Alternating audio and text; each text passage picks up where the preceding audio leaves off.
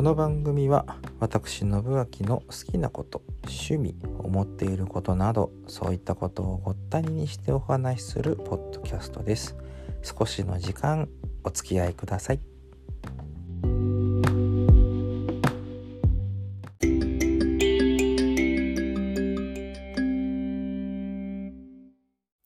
まあ、ダメサンタ回顧録とでも言いましょうか。ね今回は前段のお話全くと言ってほどしなかったので今動画をちょっとねあの録画したものを見ながら懐かしむという回でございまして懐かしむったってねまだ何日も経ってないですよ1週間経ってるか経ってないかぐらいのとこで収録してますからね。あのー、まあいろんな曲を今回もやらせていただきまして、まあ、過去のダメサンタでほんといろんな曲やったよなっていうのはあのラジオとかでね流れてくる音楽あの曲この曲まあいろんな音楽が流れますよラジオって。でその中でもああこの曲ってあの時やったよねその時のこのメンバーでさみたいな。こうやって練習してさみたいな。なんかそういうような、まあ、断片的なものとパッとその何て言うんだろうな聞かないで思い出せるものってあんまりないんだけれどもでも聞いたら思い出すんだよね、やっぱりね。例えば、この前だったらね、あのミュージック J で、死者もの明日もという曲が流れましたが、あれも私やった。あの時はツインギターだったから、私はバッキングに徹してましたけれどもね、あとその同じ回だったかな、別な回かな、金ポーゲとかね、カイバンドだったっけ、あれね、うん、とかなんかそんなのもやったし、うん、まあ本当ね、まあ、ゴスペル曲とかも込み、いろんな曲を本当にやった記憶がある中で、今回もですよ、今こう動画を見返してみて、あの曲がどうの、この曲がどうのっていうよりも、ままず全体的に私ね、まあ、今回エレキギター弾きましたけれどもエレキギターの音量がねすごいちっちゃかったんでしょうね。これ何なんだろうな。私のねうんと iPhone ですけれどもそれでこう直に撮影してるから iPhone のマイク性能っていうものがどんなものかっていうのもまああるのかもしれないですけれどまあそれにしてもねあのいやもうちょっとなんか迫力欲しかったな何が足りなかったんだろうが足りなかったのかなあの感じね全体的に12時ぐらいまで上げてもよかったんじゃないかなっていうような気がいたしますけれどもね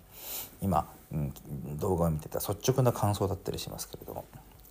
えー、今回は2つの組で私はねこうやらせていただきました本当ねこのイベントって本当はあれですよあのメインでやってる楽器はやらないっていうねあのプレイヤー自分としてはですよ。ですけれども、私はなぜか過去でエレキ以外のものをやった、ほぼ、ほぼほぼやったことがない。まあ、ないことはないですけれどもね。ただ、私の場合ね、あの、まあ、音楽活動におけるある一つの、なんかもう申し訳ないほどのジンクスっていうのがございましてですね。あのえギター以外の楽器を担当するバンドっていうものがまあ受注八九こう途中でポシャるっていうね なんか妙なジンクスがあるんですよね。えっ、ー、と、鍵盤をやった回では、あの、メンバーが揃わずほとんど練習ができず余興的に憎くやって終わったとか、あと、まあ、ベースをやった回は一回成功したか、カホンをやった回もまあ成功したか、まあ過去にもね、他の楽器を担当しようとしたらポシャったとか、なんかほんとね、私あのギター以外の楽器にはめっぽう運がないんですよね。なので、あんまり、うん、やりたく、いやそういう意味ではやりたくないんだけど、音楽的にはやりたいっていう、なんかこの、なんて言うんだろうな、妙な葛藤じゃないですけれども、なんかそういうものに苛まれながら今回もえー、まあ、結局はエレキギター。ね、あの、1年間ほとんど弾かなかったですから、今回は。サザン関係もやってなかったし。うん、なので、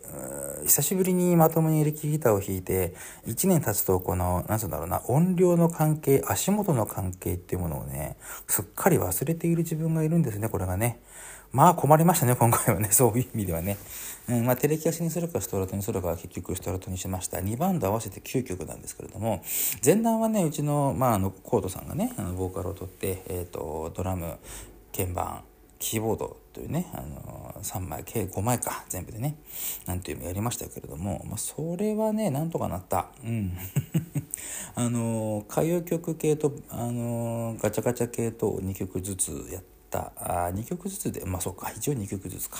昭和の曲と平成の曲ってことでね2曲ずつやりましたけれども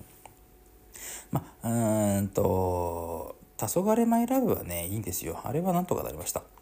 うんサディスティックミカバンドね、タイムマシンにお願い。私、エレキギターなんていろいろこうやるんだけども、腕はないですから、鳴らすことはできますよ。ギターだから。音を出すことはできるけども、ちゃんと鳴らすってことはね、できないんですよね。ちゃんとした音を出す。うん、なんかちょっと言い方が難しいですけれどもね。そういった技術はね、私にはまあまあないわけでございまして、早弾きとかさ、例えばね、タッピングとかさ、なんかそういう弾き方っていろいろあるじゃないですか。リードプレーンなんかろくにできないし、そもそもストラトにアームがついてないギターもですからね。うまく音を鳴らせと言われて無理だっていう感じなんですけれども、今回それでもね、いろいろとこう勉強した結果、あの、まあ、まずそのタイムマシンにお願いに関しては、うんと、YouTube でいろいろとこう動画を こうこそこそっと見てですね、あ、これなんか参考になるなっていうようなプレイいろいろありましたんで、そういうのをこうかいつまみながらやってみたりとか、まあ、あとは自分でアレンジしてみたりとかっていうのもあった。で、今回ね、あの、それもそうなんだけど、それ以上にこうしっくりきたのが、あのエンタウンバンドっていうね小林武史さんとかプロデュースしたバンドで「えー、スワローテイルバタフライ」という曲だったかな？曲名確かね、うん、なんですけれどもこれがね思いのほか良かったんですよね。あのうんとねうまく言い表せないけどおそらく誰しも聞いたことがあるあの曲だと思います。なんかちょっと探してみてください。ねこれはね。で初めてうんとボトルネックっていうものをボトルネックスライドバーっていうの、持ってギターを弾いたんですけれどもそれがねやり方がようやく分かったところでなんとかなったんですよね。まあそれはちょっと自分の中ではハマったところかな。今後もうんなんかの売りには使えなくもないのかななんてちょっと思ったりしていますが、うん、アレンジの幅がほんのちょびっとかな広がったかな、うん、あとはね、うん、あの、えー、ソライルデイズ中川紹介ありました。これはもうね勢いですよこれは っていう意味でいくとね、もっと勢いなのがもう一つのバンドでした。えっ、ー、と、バー、えっ、ー、と、ドラム、ベース、ボーカルアコギと私、コーラス、時々ボーカルアコギ、あ、エレキですね。計4名のバンドの方をやりましたが、あの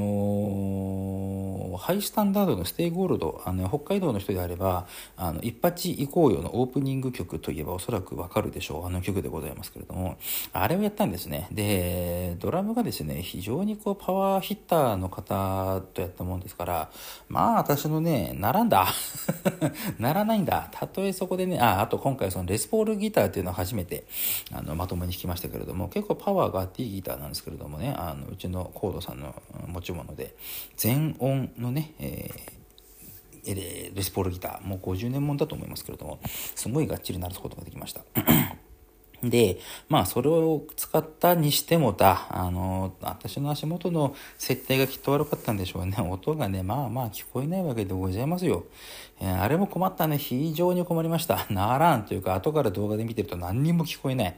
自分のギターの音が。本当にセッティング間違ってますね、完璧にね。ちょっと勉強足りないなと思いますけれども。やりギターに関してはそうだな。で、英語の曲がね、この Hi-STANDARD、Stay Gold と、えー、イーグルスのね、Take It Easy とこ2曲英語の曲で、私はもうこっちはボーカルじゃないので、えー、もう、あの、コーラスもほとんどやらねえぞと いうことでやりましたけれども、うん、なんとかやらせていただきました。で、あとはなんだ、サル岩石白い雲のように。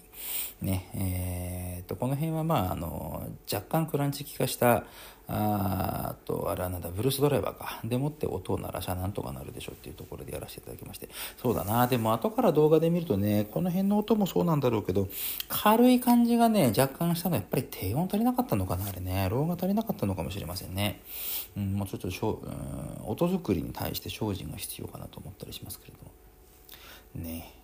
えー、ほんでもって、その次が、あチャンピオンの名前何やったっけね。もう一曲あるんですよねそこね。ああれだ。うんとダウンタウンだ。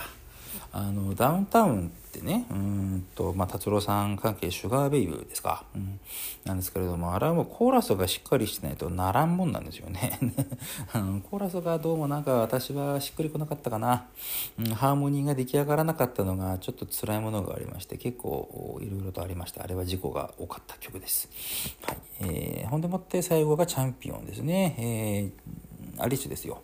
まあ、これはまあ谷村さん追悼ということでね。今回はだから追悼ネタとしてはあハイスターの誰かさんも亡くなったっていう話を聞きましたね。で、えー、大橋大橋純子さんも亡くなった。谷村さんも亡くなったというところで、えここら辺を追悼という形で、まあ、やりながらですね。なんとかこう音を鳴らしてまいりました今回は。まあもうエレキギターなんてやっぱりね疲れるわけでございますよ。やってやってられないは言い過ぎだな。うんなんかね一回今回はねちょっとがっちりやったからしばらくいいいいわって思ってる感じですね。うんでもやりたいなまたな、うん、来年のダメサンタまでには、うん、サザン関係ももうちょっと再始動なんていうのもちょっと今考えておりますので、まあ、そんな感じでね、今回のダメサンタの宴2024ダメサンタのバレンタイン、えバレンタインすらも過ぎた2月17日でしたが、回顧録ということでちょっとお話しさせていただきました自分の思い出をつらつらとこんなところで今日は失礼。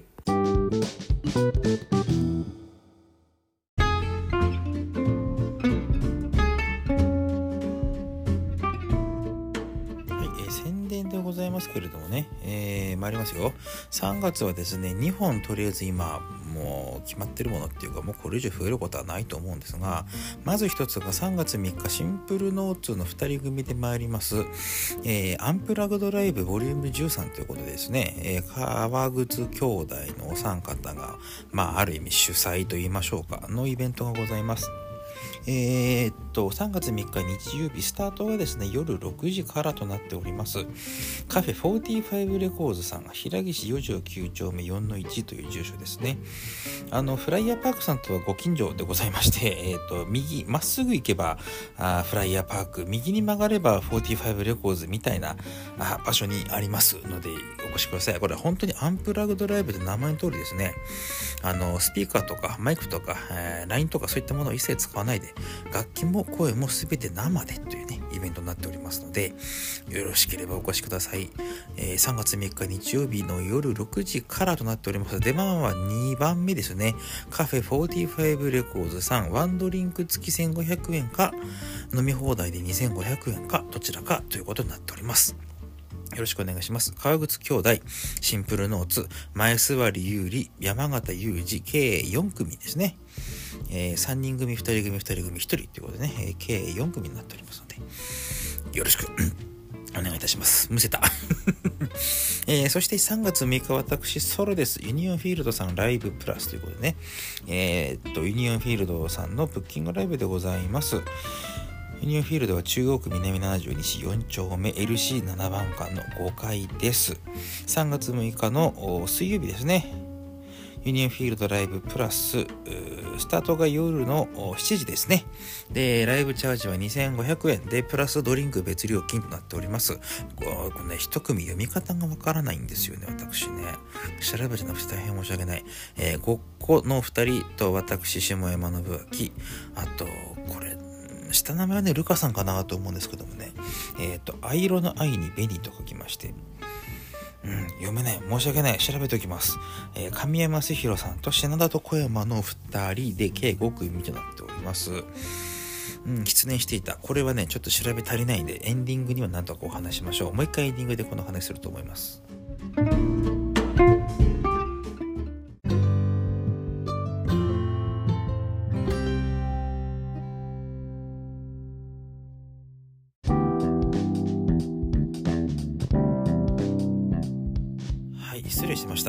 ク・ルカさんですね。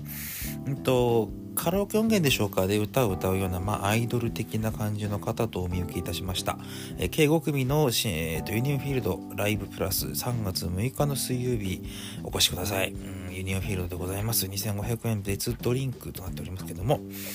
え配信なんかね、えー、投げ銭なんかもございます。そちらの方もご利用いただければ、えー、大変嬉しゅう存じますので、え詳細についてはですね、えーと、私の X かな？うん。あの、北ひまわりまたの名をじじみたいなこと書いてる X があります。アットマークサイレント647でございます。こちらの方にて詳細を載せておりますのでご覧ください。はい。えー、というわけで、ダメサンタの宴につきましては、あと1年後でしてですね、まあ、エレキギターを弾く機会っていうもの自体がそうそうない人間でございまして、まあ、今年はナスやろうかなともちろん思っておりますが、うん、なんですけれども、先日ですね、あの、我が職場近所の某中古リサイクルショップの方に行きましてですね、エレキギターがね、置いてあったんですね。メーカーバックスなんですけれども、あの、テレキャススタイルで、新ラインなんですよ。あの、F ホールみたいのが、F ホールじゃないんだけど、空いてるエレキギターってたまにあるんですよね。もう売れたかな？まだあるかな？なんですけれども、なんちゅうものを見つけてしまってですね、ああ、こりゃなんかいいぞと思って、なんか欲しいなと思ってしまった次第ですけれども、買えないな。うん、ちょっと今は買えないかなっていうところなんですけれどもそういうものがあるって分かったっていうかね。またそのうち出てきたらこれちょっと欲しくなるなと思ってるところってございましてですね。あのまあ、ギター弾いてるっていうかあの楽器に限らずですね趣味をこうに何て言うの邁進している人っていうんですか？はあの手持ちのそういうものがねなんぼ増えてもいとわないわけですよ。自分の好きなものに関しては。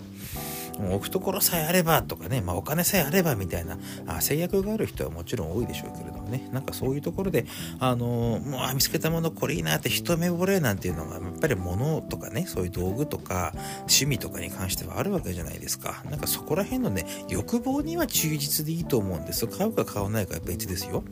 そこはちゃんと現実に目を戻して冷静になってから判断をしなきゃならないラインですけれどもまあそれについてはねただその思うだけならただっていうのはまあ何でもそうかもしれないですけれども。なんかそれに忠実にやっちゃやっちゃってっていうかね考えるだけなら、うん、手手を出さなければ手に取らなければ 手に取ってしまったら欲しくなるんでね、えー、今回は触らずに帰ってまいりましたんで、まあ、あれだったらそうそうね、売れ残ることはないと思います。そう、売れてるんじゃないかなと、あっという間にね、思いますので、もしあれば、私の財政的な余裕ができて、えー、まだその時にあれば、手に入れたいかな。あのバッカスのね、えー、ギターでございまして、うん、まあ、エレキギターを弾く機械というものを作るっていう話なんですけれどもね。うん、はい。えー、技術もないから無理だ。はい、そういうわけで本日はここら辺で失礼いたします。久しぶりのポッドキャストありがとうございました。またね。